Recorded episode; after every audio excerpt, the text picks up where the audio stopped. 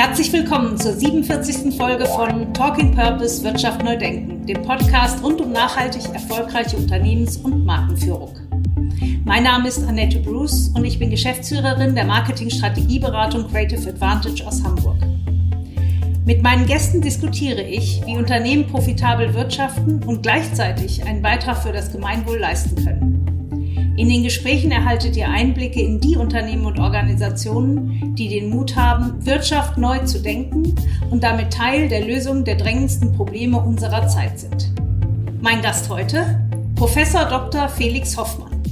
Der Facharzt für Orthopädie und Unfallchirurgie ist Leiter der Stabsstelle für medizinische Prozessentwicklung am Klinikum Darmstadt, Professor für Digital Health an der Apollon Hochschule in Bremen und zudem Ideengeber und Vorsitzender des Netzwerks Purpose Health e.V.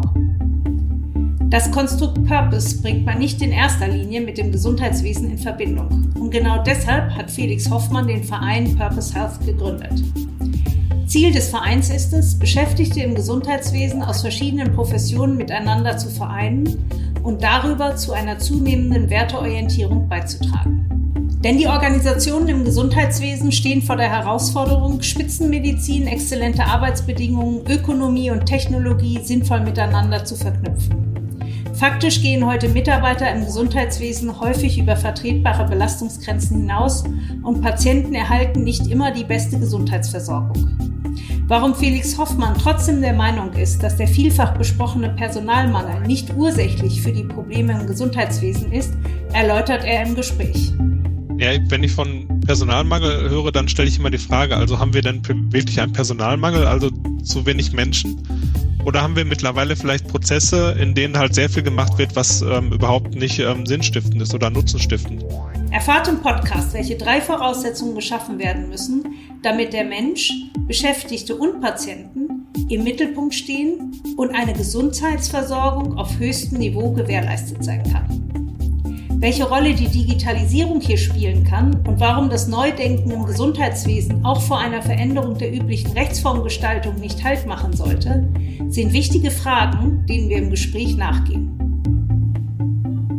Erlebt im Podcast einen visionären Vordenker, der sich nicht scheut, das Gesundheitssystem in Gänze in Frage zu stellen und auch bei Eigentumsverhältnissen nicht Halt macht. Dabei ist er überzeugt, dass das Konstrukt Purpose ein wertvoller Nordstern für einen sinnorientierten und nachhaltigen Wandel des Gesundheitswesens sein kann. Macht euch selbst ein Bild von den Herausforderungen des Gesundheitswesens und welchen Beitrag Purpose hier leisten kann. Herzlich willkommen, Herr Hoffmann. Ja, vielen Dank für die Einladung, Frau Boos. Ja, ich freue mich, dass Sie heute hier sind. Wir haben ein ganz spannendes Thema. Wir wollen nämlich über Purpose im Gesundheitswesen sprechen. Und Sie kommen aus dem Gesundheitswesen, Sie sind Unfallchirurg, Notfallmediziner, heute aber schwerpunktmäßig im Thema Prozessentwicklung und Digitalisierung im Krankenhaus tätig und beschäftigen sich daneben intensiv mit dem Thema Purpose. Wie sind Sie dazu gekommen? Wie kommt ein Unfallchirurg und Notfallmediziner dazu, sich ein solches Thema rauszusuchen? Ja, völlig richtig. Ich habe ähm, meine ärztliche Laufbahn damit begonnen, dass ich eine Weiterbildung ähm, zum Unfallchirurgen und Orthopäden absolviert habe. Mhm. Seit 2017 bin ich Facharzt und habe dann auch mit der Facharztprüfung mhm. mehr oder weniger die ähm, das Skalpell hingelegt und habe mich dann ähm, Unternehmensentwicklungsprojekten ähm, gewidmet da ging es primär erstmal um die Prozessentwicklung, weil ich gemerkt habe, dass ähm, ja viele Prozesse, das fängt ja bei der Terminvereinbarung an, dass man niemand erreicht, mhm. dann hat man den Termin, muss aber viel warten. Ähm, da muss man nochmal wiederkommen. Und da habe ich gemerkt, dass so die Prozesse im Gesundheitswesen noch äh, viel Luft nach oben haben und habe mich dann schwerpunktmäßig mhm. damit befasst. Und seit einigen Jahren ist das auch mein Haupttätigkeitsschwerpunkt. Ähm, und ganz eng damit verknüpft ist natürlich auch die Digitalisierung.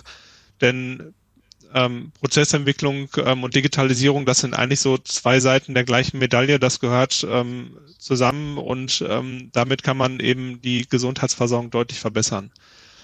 Dann habe ich irgendwann gemerkt, ähm, ja, dass ich ja irgendwie auch ein Ziel brauche. Also es geht da nicht nur darum, dass mhm. ich schöne Prozesse habe, es soll ja nicht irgendwo nur schön aussehen, sondern es muss halt irgendwo auch für irgendwas da sein. Und ähm, dann kam irgendwann das Thema Purpose ähm, in mein Leben, wo ich mir überlegt hatte, mhm. wofür mache ich das denn alles? Wer soll denn eigentlich davon profitieren?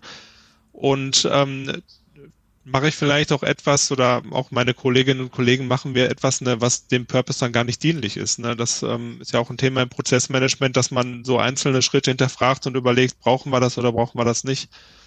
Und, also was ja. jetzt das Prozessmanagement angeht, ich glaube, das kennt jeder von uns. Das ist, das ist ein Anst also krank sein ist anstrengend. Äh, Termine organisieren, überall hin müssen, Wartezeiten, genau wie Sie es gesagt haben. Ich glaube, das kennt ja jeder als Patient.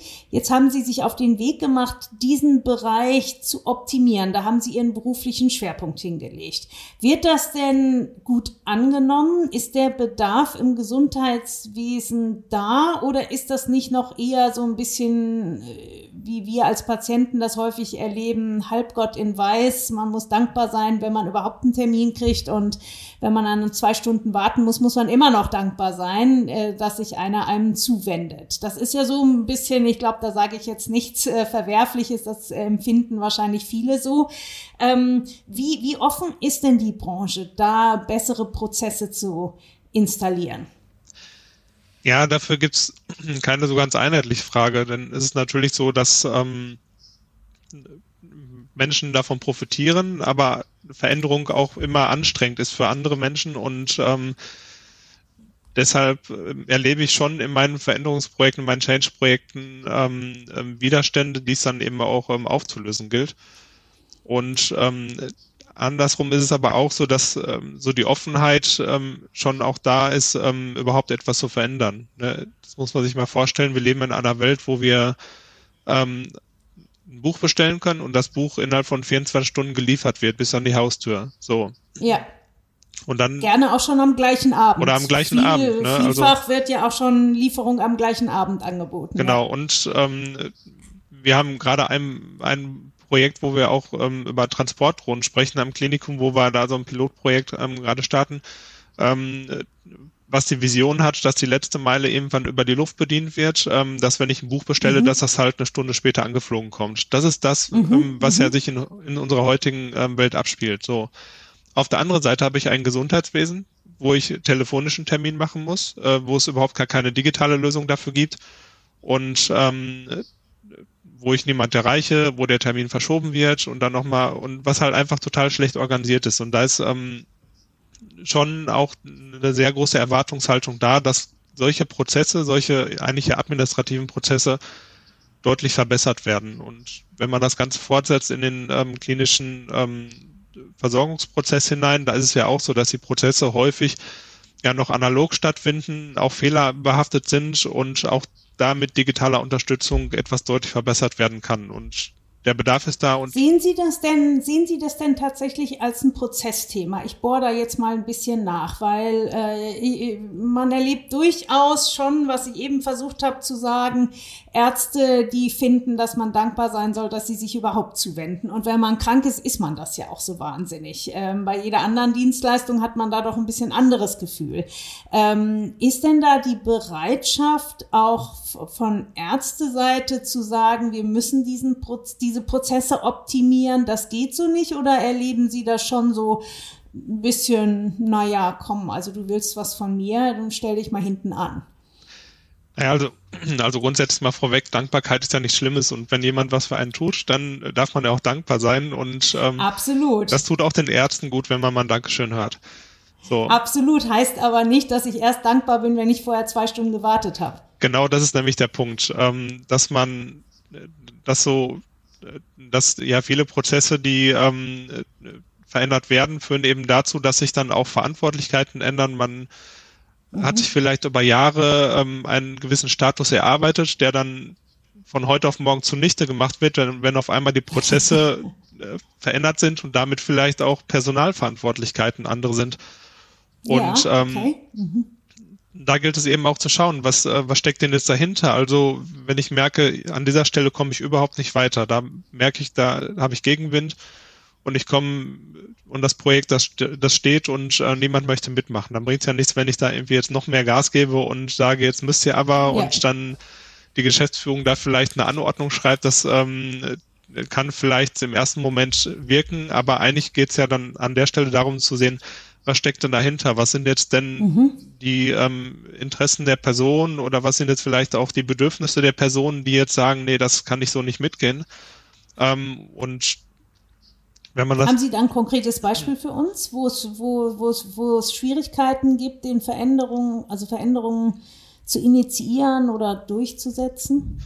Naja, zum Beispiel, wenn ich jetzt sage, ich ähm, strukturiere ähm, eine, eine Ambulanz in einem Krankenhaus um und merke, dass mhm. da ähm, manche Personen eben nicht mitmachen wollen. Also zum Beispiel Chefärzte, die die Sorge haben, dass sie Personal verlieren, dass sie dadurch vielleicht auch ähm, ja innerhalb des Krankenhauses bedeut die Bedeutung verlieren oder ganz äh, simpel auch, äh, mhm. wenn jetzt weniger Patienten behandelt werden und dann auch da vielleicht eine private Vergütung dranhängt, dass dann am Ende auch äh, ja die eigene Entlohnung dann darunter leidet. Das sind Themen, die eine Rolle spielen können oder eben auf Seite mhm, derer, die mhm. in der Ambulanz selber arbeiten, kann es sein, dass man Sorge hat, verliere ich jetzt meinen Arbeitsplatz, wenn es auf einmal alles digitalisiert wird. Mhm. Oder verliere ich meine Kollegen, ähm, ich, es geht mir doch ganz gut und es könnte alles schlechter werden. Und die Sorgen sind real und ja teilweise auch nicht unbegründet. Und dem muss man eben begegnen und das Ganze eben auch ähm, aufgreifen und damit mhm. umgehen. Mhm. Aber trotzdem ist äh, der Bedarf erkannt und Sie, ich gehe mal davon aus, dass Sie da nicht nur vor verschlossenen Türen stehen, sondern ähm, dass da eine Offenheit im Gesundheitswesen ist, die Prozesse zu optimieren, um eben, und das ist ja Ihr großes Thema, äh, Sie sagen ja, der Mensch steht im Mittelpunkt und Sie wollen im Prinzip ja sowohl für Patienten als auch für die Mitarbeiter des Gesundheitswesens optimierte Bedingungen schaffen. Ganz genau. Und an der Stelle kommt eben auch der Purpose ins Spiel, denn wenn ich sage, ich will einfach nur etwas verändern, ähm, dann verstehe ich auch eine gewisse Skepsis, weil ich auch selber skeptisch bin, wenn sich irgendwas verändert. Mhm. So, und dann stellen sich mir persönlich dann auch immer Fragen, wofür ist die Veränderung gut? Ne? Wer hat denn jetzt welche Interessen und ähm, geht es jetzt um mich oder geht es jetzt um jemand anders? Ne? Geht es vielleicht auch um ähm, Themen, die mir überhaupt nicht gefallen? Mhm. Ähm, und an der Stelle, also ich sag mal, Purpose ist ja überall vorhanden. Ähm, es gibt ja immer irgendeinen Purpose, so. Aber die Frage ist ja, haben wir den gleichen Purpose? Also wollen wir das Gleiche? Mhm. Und meine persönliche ähm, ähm oder mein persönlicher Purpose, den ich mit mir mittrage, ist eben einerseits eine ähm, sehr, sehr gute Gesundheitsversorgung, dass wir ähm, jetzt in meinem Fall in der Region Südhessen als Maximalversorger eine bestmögliche Gesundheitsversorgung eben sicherstellen können. Auf mhm. der anderen Seite aber auch ähm, äh, Arbeitgeber sind, der bestmöglich ähm, den Arbeitnehmern ähm, gute Arbeitsbedingungen bietet, dass man eben gesundheitsförderliche mhm. Arbeitsbedingungen hat, ähm, dass man gerne zur Arbeit geht, ähm, dann auch gut entlohnt wird ähm, und am besten Fall auch nicht darunter körperlich leidet, sondern ähm, auch ein Umfeld findet, wo man auch gesund alt werden kann und ähm, ja. Auf jeden Fall. Ja, fangen wir da mal bei dem zweiten Punkt an, weil der bedingt ja den ersten. Also mir hat gerade hier ein Hamburger Chefarzt gesagt, wenn du es irgendwie vermeiden kannst, äh, bring deine Mutter nicht in die Klinik, weil wir haben im Moment überhaupt kein Personal. Und äh, er sagte so zum einen krankheitsbedingt, zum anderen aber auch, weil viele doch abgesprungen sind und in andere Branchen gewechselt haben, weil die Belastung durch die Pandemie irre hoch war und auch irgendwie nicht aufhört, weil der Krankenstand so hoch ist. Ähm, was sind da so Ihre Ansatzpunkte? Was kann man da tun? Weil das äh, hat ja unmittelbaren Einfluss auf die Gesundheitsversorgung. Wenn keine Pfleger da sind, wenn kein Personal da sind, ähm, gibt es auch keine gute Gesundheitsversorgung. Ja, wenn ich von Personalmangel höre, dann stelle ich immer die Frage, also haben wir denn wirklich einen Personalmangel, also zu wenig Menschen? Oder haben wir mhm. mittlerweile vielleicht Prozesse, in denen halt sehr viel gemacht wird, was ähm, überhaupt nicht ähm, sinnstiftend ist oder nutzenstiftend? Mhm. Ähm, wenn ich jetzt einen Prozess habe, wo die Terminvereinbarung schon sehr lange dauert und mit mehreren ähm, mhm. Kontakten zu Personen eben verbunden ist, dann brauche ich halt mehrere Menschen, die da sitzen und Termine vereinbaren wenn ich so etwas zum Beispiel digitalisieren kann und sagen kann, okay, ich kann 24-7 online einen Termin machen, dann mhm. kann ich die Personen, die jetzt bis dato Termine gemacht haben, könnte ich dann natürlich in der Versorgung einsetzen. Ähm, und auch da ist es so, mhm. dass wir ähm, einige Bereiche im Krankenhaus haben, die sind massiv unterbesetzt und da haben die Menschen richtig Stress und das tut denen auch überhaupt nicht gut. Und wenn man da die Prozesse dahingehend eben verbessern kann, dass man ähm, ja nur noch die Sachen macht, die vom Menschen gemacht werden müssen und alles das, was nicht vom Menschen gemacht werden muss, eben äh, möglichst irgendwie automatisiert, digitalisiert, dann haben wir schon viel gewonnen. Denn es ist ja nicht so, dass wir mhm. Ähm, mhm. zu viel Personal haben und sagen, so jetzt bauen wir Personal ab, sondern wir haben halt massiv offene Stellen. Wir wollen einstellen, ähm, aber es geht nicht, weil einfach die Fachkräfte fehlen. Ne? Und da muss man sich dann irgendwann die Frage stellen, wie kann man das ändern?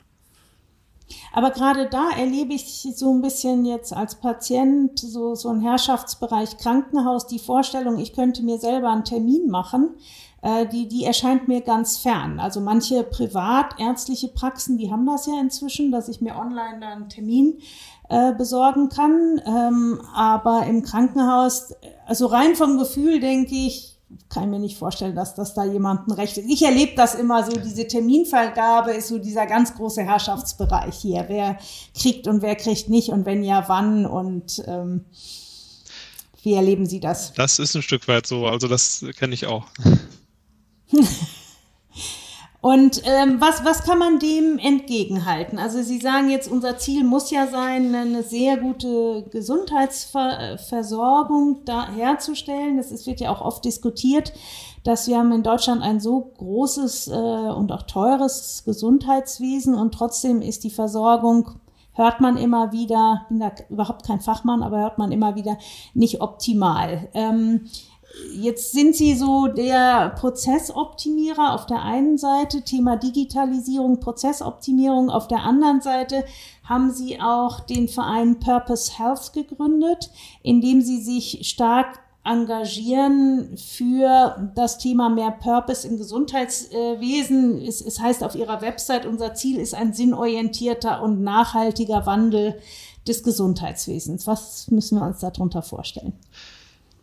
Ja, Purpose Health ist ähm, aus der Erkenntnis entstanden, dass ähm, die, ähm, also dass jetzt nicht nur allein die Prozesse entscheidend sind dafür, wie sinnorientiert ist ein Gesundheitswesen. Es ist auch nicht ausreichend, dass man einfach nur einen Sinn hat, irgendeinen Purpose für sich mitträgt und ähm, das reicht schon, sondern es gibt ja ganz verschiedene Handlungsfelder. Einmal Prozessentwicklung und Digitalisierung haben wir darüber gesprochen. So dass man überhaupt mhm. mal einen Purpose braucht, ähm, ähm, ist auch klar. Dann gibt es aber auch noch das große Thema Führung, wo man sich die Frage stellen muss, können wir denn in einem Wissenszeitalter wie heute überhaupt noch so führen wie früher im Stahlwerk, dass da einer an der Spitze steht, der sagt, was muss denn getan werden? Und alle anderen mhm. machen das und führen ihre Tätigkeit auch über Jahre und Jahrzehnte gleich aus. Das funktioniert nicht mehr. Also in der Wirtschaft nicht. Im Krankenhaus habe ich oft das Gefühl, dass das äh, noch so der Fall ist. Aber in der Wirtschaft funktioniert das ja weitestgehend nicht mehr. Oder es ist sehr, sehr in den Fokus gerückt, also sehr brüchig geworden. Naja, im Krankenhaus haben wir eine Doppelstruktur. Einmal haben wir diese hierarchischen ähm, Entscheidungsstrukturen, die eben auch ähm, sichtbar sind.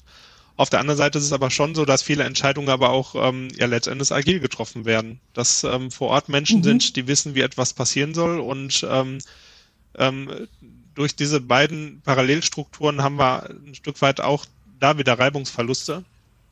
Und auf der anderen Seite mhm. gibt es aber auch interessante ähm, Pilotprojekte, wo auch Selbstführung im Gesundheitswesen schon umgesetzt wird.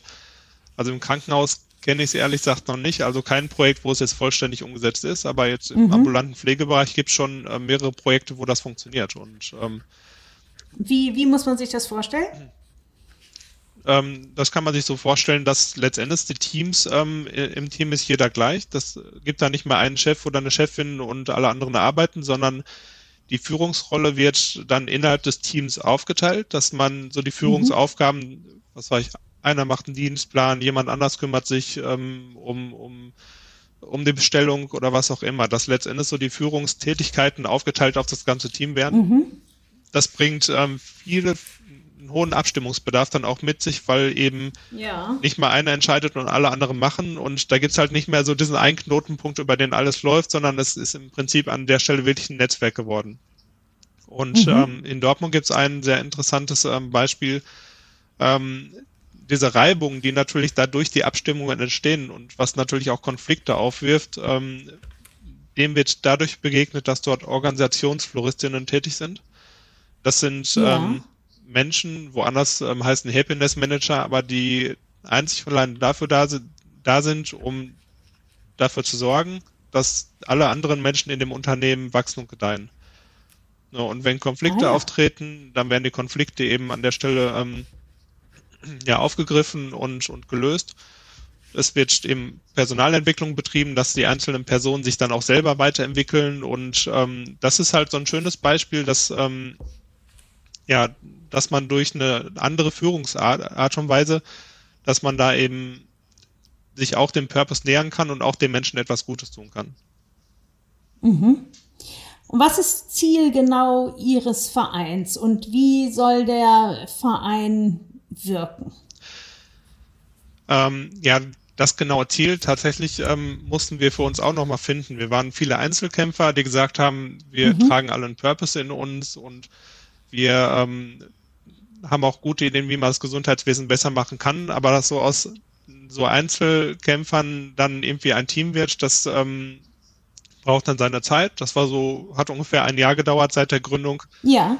Ähm, bis wir dann zueinander gefunden haben. Und heute ist es eigentlich so, dass wir sagen, wir wollen ähm, erstmal Leuchttürme finden. Das heißt, dass wir gucken, wo gibt es denn Projekte, wo andere von lernen können und die auch bekannter machen. Da haben wir jetzt ein Leuchtturmprojekt am Laufen, wo wir diese Leuchttürme ähm, überhaupt mal aufzeigen wollen, wo wir auch, ähm, da ist jetzt eine Bachelorstudentin dran, die die ganzen Leuchttürme analysiert, guckt, was sind mhm. denn so Erfolgsfaktoren so für, für eine mhm. ja, werteorientierte Transformation, kann man ja sagen. Und ähm, dass wir überhaupt so dieses Mindset in die Breite bringen. Das ist ein Ziel von uns. Und ähm, ja, wie sich das Ganze weiterentwickelt, ne, ich kann mir gut vorstellen, und einzelne Projekte sind auch gerade schon im Entstehen, ähm, dass es Projekte gibt, die das dann auch wirklich mal ganz tief in der Organisation verankern. Ja, Sie schreiben auf Ihrer Website, äh, finde ich sehr interessant, weil es das doch sehr auf den Punkt bringt, Organisationen im Gesundheitswesen stehen vor der Herausforderung, Spitzenmedizin, exzellente Arbeitsbedingungen, Ökonomie und Technologie sinnvoll miteinander zu verknüpfen. Wir haben jetzt nämlich noch nicht über, auch zum Beispiel noch nicht über die Kosten gesprochen. Äh, unser Gesundheitssystem ist teuer, trotzdem oder heißt es viel ineffizient. Sie, Sie sagen, das ist die große Herausforderung und da kann Purpose einen Beitrag leisten, um diese Herausforderung zu meistern. Wie stellen Sie da den Zusammenhang her? Welche Rolle kann Purpose da spielen? Ja, Purpose ist an der Stelle im Prinzip mein Korrektiv. Das heißt, ähm, ich, mhm. alles das, was man tut, muss meine Info dran ausrichten und überlegen, ähm, ist das richtig oder falsch, was ich tue. Und dann bildet Purpose eben so die Messgröße, dass ich sage, ich habe hier eine Maßnahme, bringt mich die dem, diese Maßnahme denn meinem Ziel ein Stück näher? Oder ist das eine Maßnahme, die irgendwie toll klingt, aber eigentlich, wenn man genau hinguckt, hat die überhaupt gar keinen Effekt? Ähm, und mhm. ist wie beim Segeln zum Beispiel, da weiß man, okay, da ganz hinten ist ein Leuchtturm, da will ich hin. Ähm, und dann richte ich meinen Kompass halt in Richtung Leuchtturm aus und segel dorthin mhm. und alles das, was ich mache, hier mal ein Segel nachziehen ähm, äh, und dann vielleicht nochmal eine Wende oder so. Ähm, da muss man sich ja immer als Kapitän die Frage stellen, bringt mich das denn jetzt näher zum Leuchtturm oder nicht? Und dieser Leuchtturm ist eben der Purpose. Und wie ist das im Gesundheitswesen heute? Gibt es schon Krankenhäuser, äh, die da einen Purpose für sich definiert haben? Ist das ein Konstrukt, mit dem im Gesundheitswesen schon gearbeitet wird? Ich würde sagen, die Menschen, die im Gesundheitswesen arbeiten, die tragen einer, mit, mit einer sehr, sehr großen Mehrheit so diesen Purpose in sich, dass sie wirklich etwas Gutes bewegen wollen, dass sie für Menschen da sein wollen ähm, und es wird ja auch immer wieder kritisiert, dass das Gesundheitswesen zu kommerziell sei. Davon muss man natürlich die Ökonomie abgrenzen, was ja eigentlich was anderes bedeutet, was nicht schädlich ist, sondern eigentlich eher nützlich. Ähm, ja. Aber die Menschen tragen diesen menschenfreundlichen Purpose ähm, in sich im gesamten Gesundheitswesen.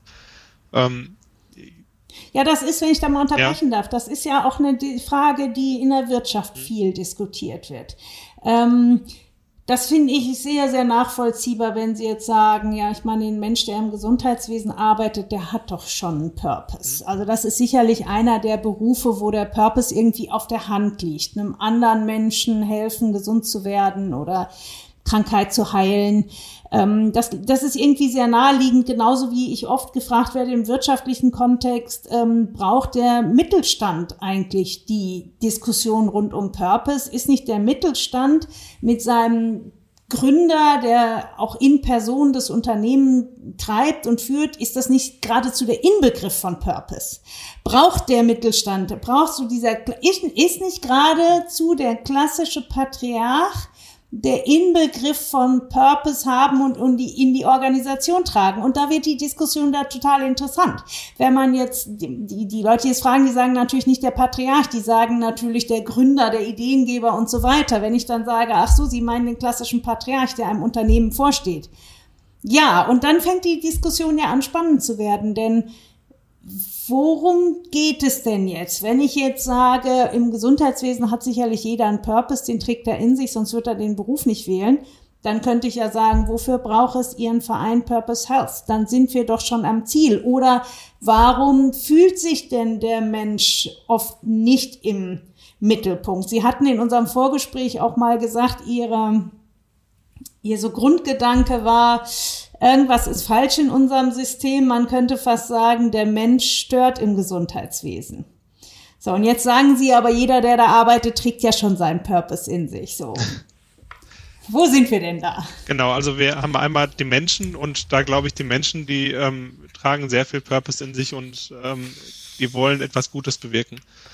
Dann haben wir aber ein Gesundheitswesen, was über mhm. Jahre und ja eigentlich Jahrhunderte gewachsen ist in dieser Form, wie es heute besteht. Ähm, und dieses Gesundheitssystem, was wir heute haben, das ist halt teilweise eben nicht purpose-dienlich.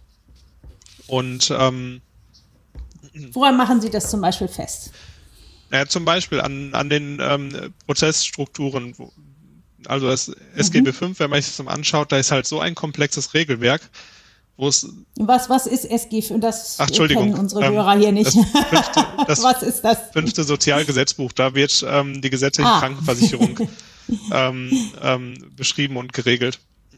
Aber das ist so ein komplexes Regelwerk und dann gibt es Regeln, die dann noch, noch mal dazukommen. Im Einzelfall jetzt in Corona haben wir es ja auch erlebt, in der Corona-Pandemie, die ähm, das Leben so schwer machen, ähm, sich an diese Regeln zu mhm, halten, mhm. ne, dass eben teilweise es ja die Zeit oder auch, dass ähm, Ressourcen aufgebraucht werden, um Regeln umzusetzen und ähm, dann eben die ähm, Ressourcen fehlen für die wirklich ähm, nutzenbringende Patientenversorgung. So als Beispiel, es gab in der Pandemie Besuchsregeln, da war es in Hessen so, dass ähm, Krankenhäuser innerhalb der sechsten, ersten sechs Tage zwei Besuchende pro Patient einlassen dürfen, wobei es sich aber um die gleiche Person handeln muss und ab Tag sieben durfte jeden Tag einer kommen ähm, und da durfte es auch jemand anders sein. So, und jetzt stellen Sie sich mal ein Haus mit 1000 Betten vor, ne, wo dann ja. am Tag 1000 Besucher. Kann ich mir lieber vorstellen. Ja, ne, also wieder die Rezeptionistin unten exakt, steht oder genau. am Empfang steht und eine Strichliste führt. Äh, also Herr Hoffmann kommt heute an Tag 4 zum fünften Mal. Also ja, ne, genau, schwierig, ne? Richtig, richtig. Ne? Und also das ist so eine komplexe Herausforderung, ne, dass man da mit diesen Informationen entsprechend handeln. Also wie lange ist der Patient da? War der Besucher letztes Mal auch schon da? Ähm, und das unter dem Thema Datenschutz, ne, wobei, äh, weil ja an der Pforte eigentlich überhaupt gar keine Patientenliste liegen sollte. Und dann haben wir eine Softwarelösung eingekauft, die hat sehr viel Geld gekostet ähm, und wir haben das umgesetzt. Also wir haben diese gesetzliche Forderung eben auch ähm, so erfüllt. Ähm, ja, und gleichzeitig aber ist das doch auch wirklich ein Punkt. Also wenn man jetzt über schlimme Dinge während der Pandemie hört, dann ist es doch das eins der Kernthemen. Man durfte Angehörige nicht mal besuchen, weil das ist die Regel umzusetzen. Ja, ist sehr komplex, nimmt wieder Zeit für einen Patienten weg, weil das ist, kann ich mir vorstellen, ohne Software gar nicht handelbar. Äh, auf der anderen Seite war das ja wirklich einer der Punkte, der für die Menschen das Schlimmste überhaupt war, dass da über sechs Tage nur ein Mensch kommen durfte und dann auch immer nur einer am Tag und so weiter. Für sehr schwer kranke Menschen ja eine ganz schlimme Situation. Genau, also in der Umsetzung war schon schwierig, nur ob jetzt diese Regel an sich überhaupt sinnvoll war. Ähm, sinnvoll war, ja. Äh, das ist ja nochmal eine ganz andere Diskussion, wo ich auch keine so ganz abschließende Meinung zu habe. Ähm, aber man sieht eben daran, dass ähm, ja, die Rechtslage und das Gesundheitssystem mit allen Regeln, die es eben gibt, ähm, da gibt es Bereiche, ähm, die uns das Leben extrem schwer machen im Gesundheitswesen. Ne? Zum Beispiel auch in der Abrechnung, da ist da gibt es auch so viele ja. verschiedene Möglichkeiten, wie man was abrechnen kann. Und ähm, wenn man da etwas vereinfachen würde, dann ähm, wäre die Gesundheitsversorgung nicht schlechter, aber der ganze Verwaltungsapparat drumherum, der die ganze, ähm, der diese ganzen Regeln erfüllen muss, könnte ein bisschen schlanker gehalten werden. Jetzt hört man ja immer mehr, dass auch gerade vor diesem Hintergrund äh, Kliniken mehr zusammengefasst werden zu Klinikverbünden. Ähm, auch im Bereich Hausarztpraxis äh, hört man ja, dass der klassische Hausarzt soll abgeschafft werden. Das sollen so Gesundheitszentren werden. Ich kenne mich ehrlich gesagt da nicht so sehr aus. Ich kann nur so das so ein bisschen spiegeln, was, was man so hört. Sind das sinnvolle Wege aus Ihrer, können Sie da ein bisschen Klarheit reinbringen, was da alles passiert und sind das sinnvolle Wege, die da angedacht werden? Ja, es sind ähm, viele Vorschläge, die auch ähm, durchaus ihre Berechtigung haben. Also man sieht zum Beispiel in Dänemark, ähm, wo sehr erfolgreich ähm, Krankenhäuser auch gebündelt wurden, dass man sagt, wir haben mhm.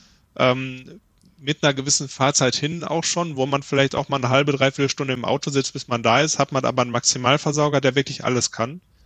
Und hat dann mhm. aber zugleich mhm. ähm, in, in der Fläche gut erreichbar, mit wenig Fahrzeit hat man ähm, Regionalversorger, also so ambulante Zentren im Prinzip, mhm. die, ähm, die die Grundversorgung übernehmen. Und ähm, auch in Deutschland, da gibt es eigentlich auch, das hat Herr Lauterbach ja letztens nochmal herausgestellt, doch noch Potenzial zu ambulantisieren dass man eben viele Behandlungen ähm, ambulant durchführt oder zumindest ähm, mit weniger stationären Tagen. Ähm, die Überlegung gibt es schon und ich glaube auch, wenn eine sehr, sehr gut funktionierende ambulante Infrastruktur da ist, wo man schnell einen Termin kriegt, wo man nicht von Facharzt zu Facharzt geschickt wird, sondern wo man hingeht und mhm. in dem einen ambulanten Zentrum quasi gebündelt alles kriegt, was man benötigt, dann kann man auch mhm. sehr, sehr viele Sachen ambulant erbringen.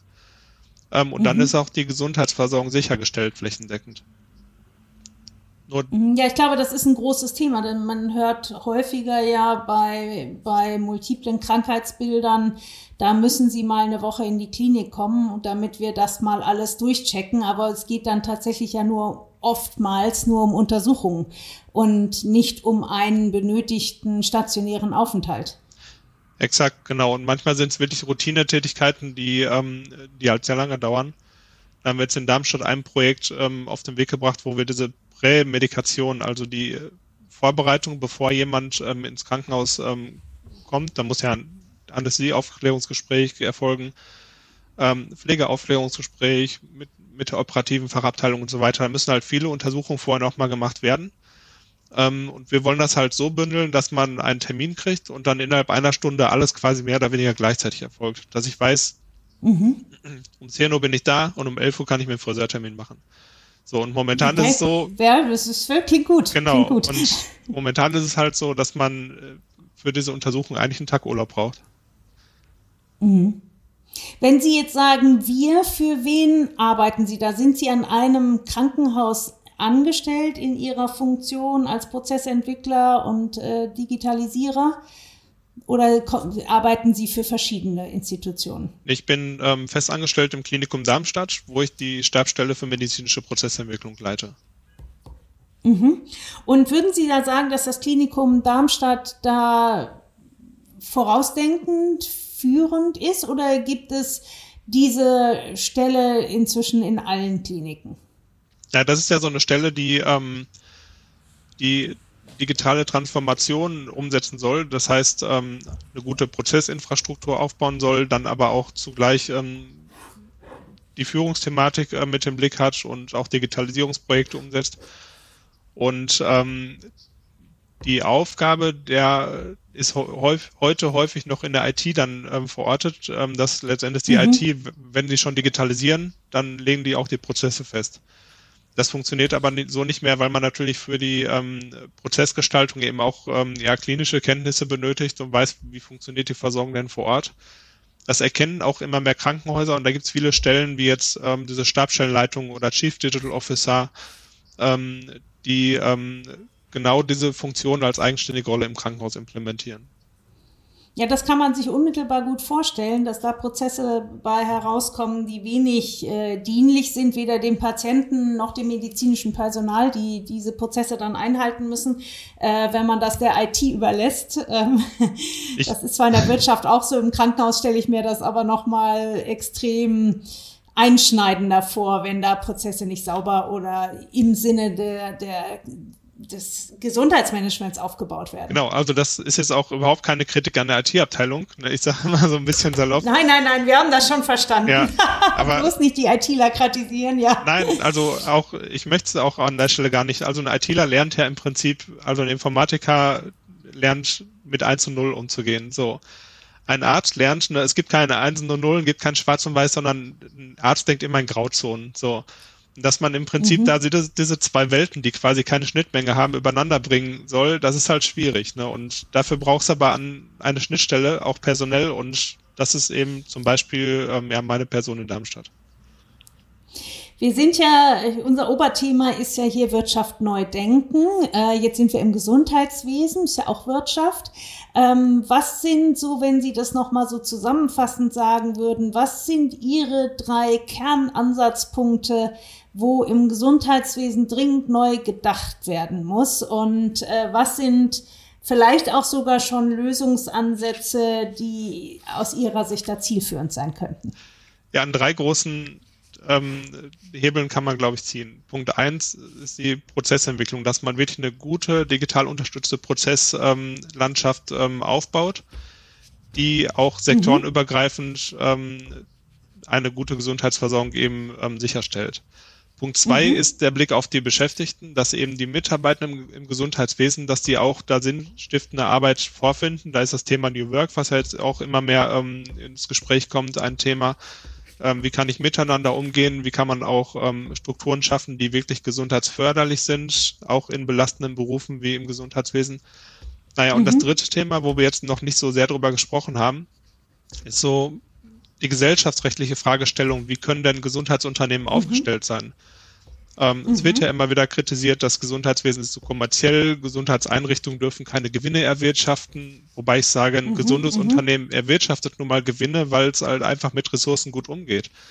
Ähm, aber die Frage ist mhm. halt schon, was machen wir mit den Gewinnen? Werden die Gewinne wieder in das System mhm. gesteckt, um halt die Versorgung noch besser zu machen? Oder entnimmt jemand ähm, die Gewinne, weil es sein Unternehmen ist? Und ich glaube, da muss man Eigentümerschaft neu denken. Und da ist auch mit dem Thema Verantwortungseigentum jetzt eine Diskussion entstanden, die auch im Gesundheitswesen sehr relevant sein kann, wo eben mhm. die Eigentümerschaft eben nicht mehr automatisch ähm, dazu führt, dass man mit seinem Unternehmen alles machen kann, sondern dass man an der Stelle Verantwortung trägt, sondern auch dem Purpose dient. Da fange ich doch mal gleich mit dem, mit dem letzten Punkt an. Das finde ich nämlich ganz interessant, weil ich mich mit Verantwortungseigentum auch viel äh, beschäftigt habe und das auch sehr unterstütze. Ähm, mal übertragen aufs Gesundheitswesen, haben Sie da ein Beispiel für mich? Was muss ich mir darunter vorstellen? Also zum einen das Thema, was passiert mit den Gewinnen? Ähm, was passiert denn heute mit den Gewinnen vom Krankenhaus? Fragezeichen. Und, und äh, wie könnte man das zukünftig sinnvoller handhaben? Und vielleicht noch mal ein ganz konkretes Beispiel. Wie könnte Verantwortungseigentum im Gesundheitswesen aussehen? Naja, so, so ein ganz konkretes Beispiel, wenn ich zum Beispiel ein Ärztehaus habe, was einem Ehepaar gehört und sich dieses Ehepaar mhm. dann aber scheiden lässt und sagt, so, wir wollen jetzt beide unsere, unseren Anteil aus diesem Ärztehaus haben, dann ist dieser private Ehekonflikt ist dann ähm, ein äh, Konflikt geworden, der dieses Unternehmen, dieses Ärztehaus ähm, in seiner Existenz ja am Ende auch gefährden kann. Und ja, absolut, ja. Genau, und da könnte man sich ja auch jetzt äh, die Frage stellen, ist das denn überhaupt eine geeignete Unternehmensform für Gesundheitseinrichtungen, dass die jemand gehören?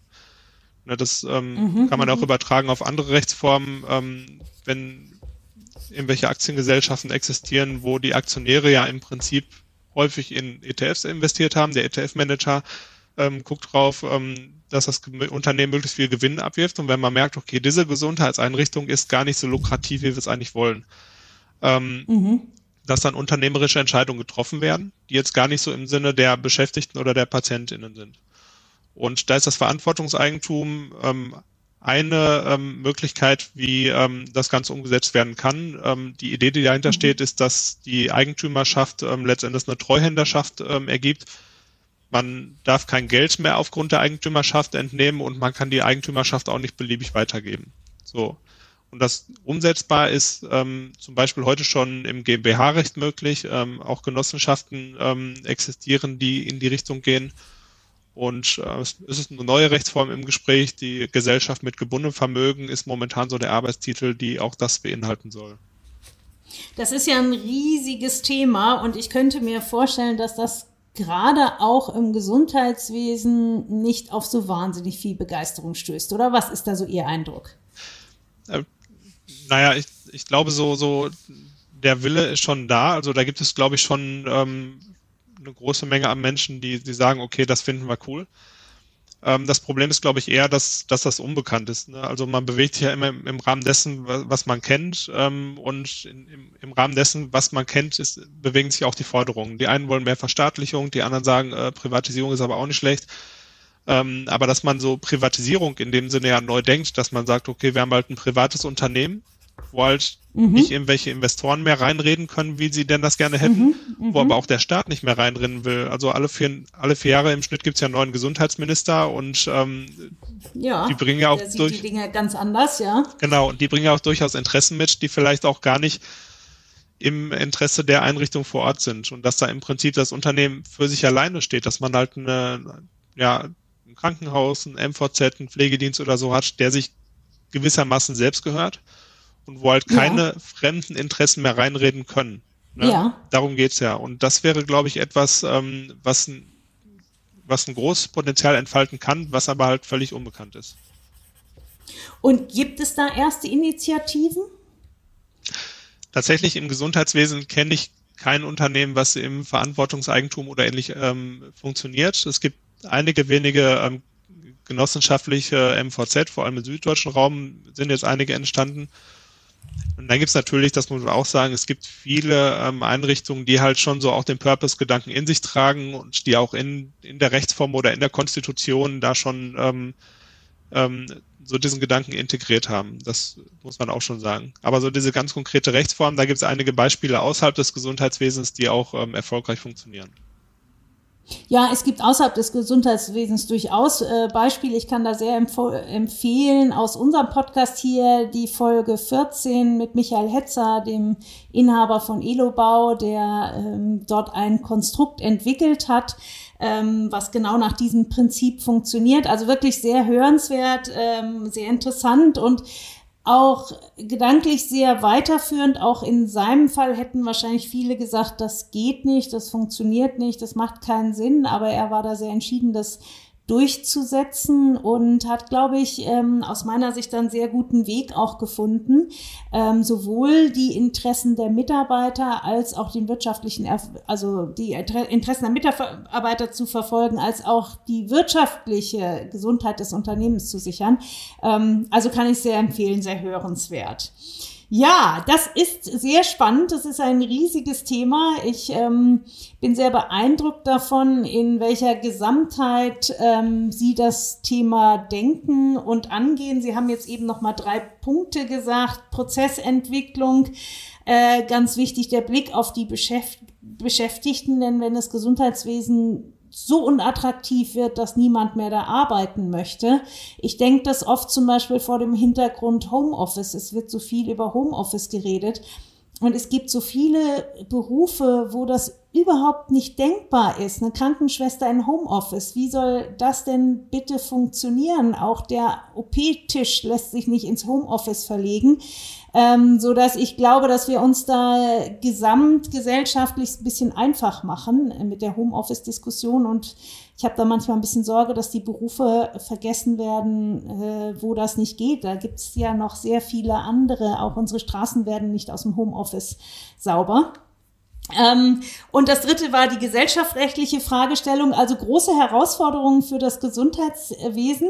Ich äh, bedanke mich sehr herzlich, dass Sie uns da heute mal einen Einblick gegeben haben in den Stand der Entwicklung und auch der Diskussion und äh, wünsche Ihnen da weiterhin sehr viel Erfolg und äh, hoffe, dass Sie vieles von dem, was als Vision ohne Frage vorhanden ist, auch in die Praxis umsetzen können. Ja, ganz herzlichen Dank dafür. Mir hat das Gespräch auch sehr viel Freude bereitet. Und ich hoffe, dass wir da noch ähm, sehr viel erreichen werden im Gesundheitswesen. Ja, das wünsche ich Ihnen auch. Viel Erfolg damit und ganz herzlichen Dank, dass Sie heute mein Gast waren. Danke sehr. Ja, ich hoffe, es hat euch gefallen und ihr konntet aus dem Gespräch etwas für eure berufliche Praxis mitnehmen. Auch wenn ihr nicht im Gesundheitswesen tätig seid, so ist dessen Funktionieren für uns alle essentiell und ein erster Schritt für den eigenen Beitrag ist ein Wissen um die Herausforderungen. Wenn ihr uns unterstützen wollt, bewertet uns auf den Plattformen und noch besser, empfehlt uns direkt an einen Freund und eine Freundin weiter und unterstützt damit das weitere Wachstum des Podcasts. Wir hören uns in zwei Wochen wieder, wenn uns Philipp Buddelmeier hier berichtet, wie Unternehmen in Sachen Nachhaltigkeit konkret ins Tun kommen. Ich freue mich, wenn ihr wieder dabei seid. Tschüss und bis zum nächsten Mal.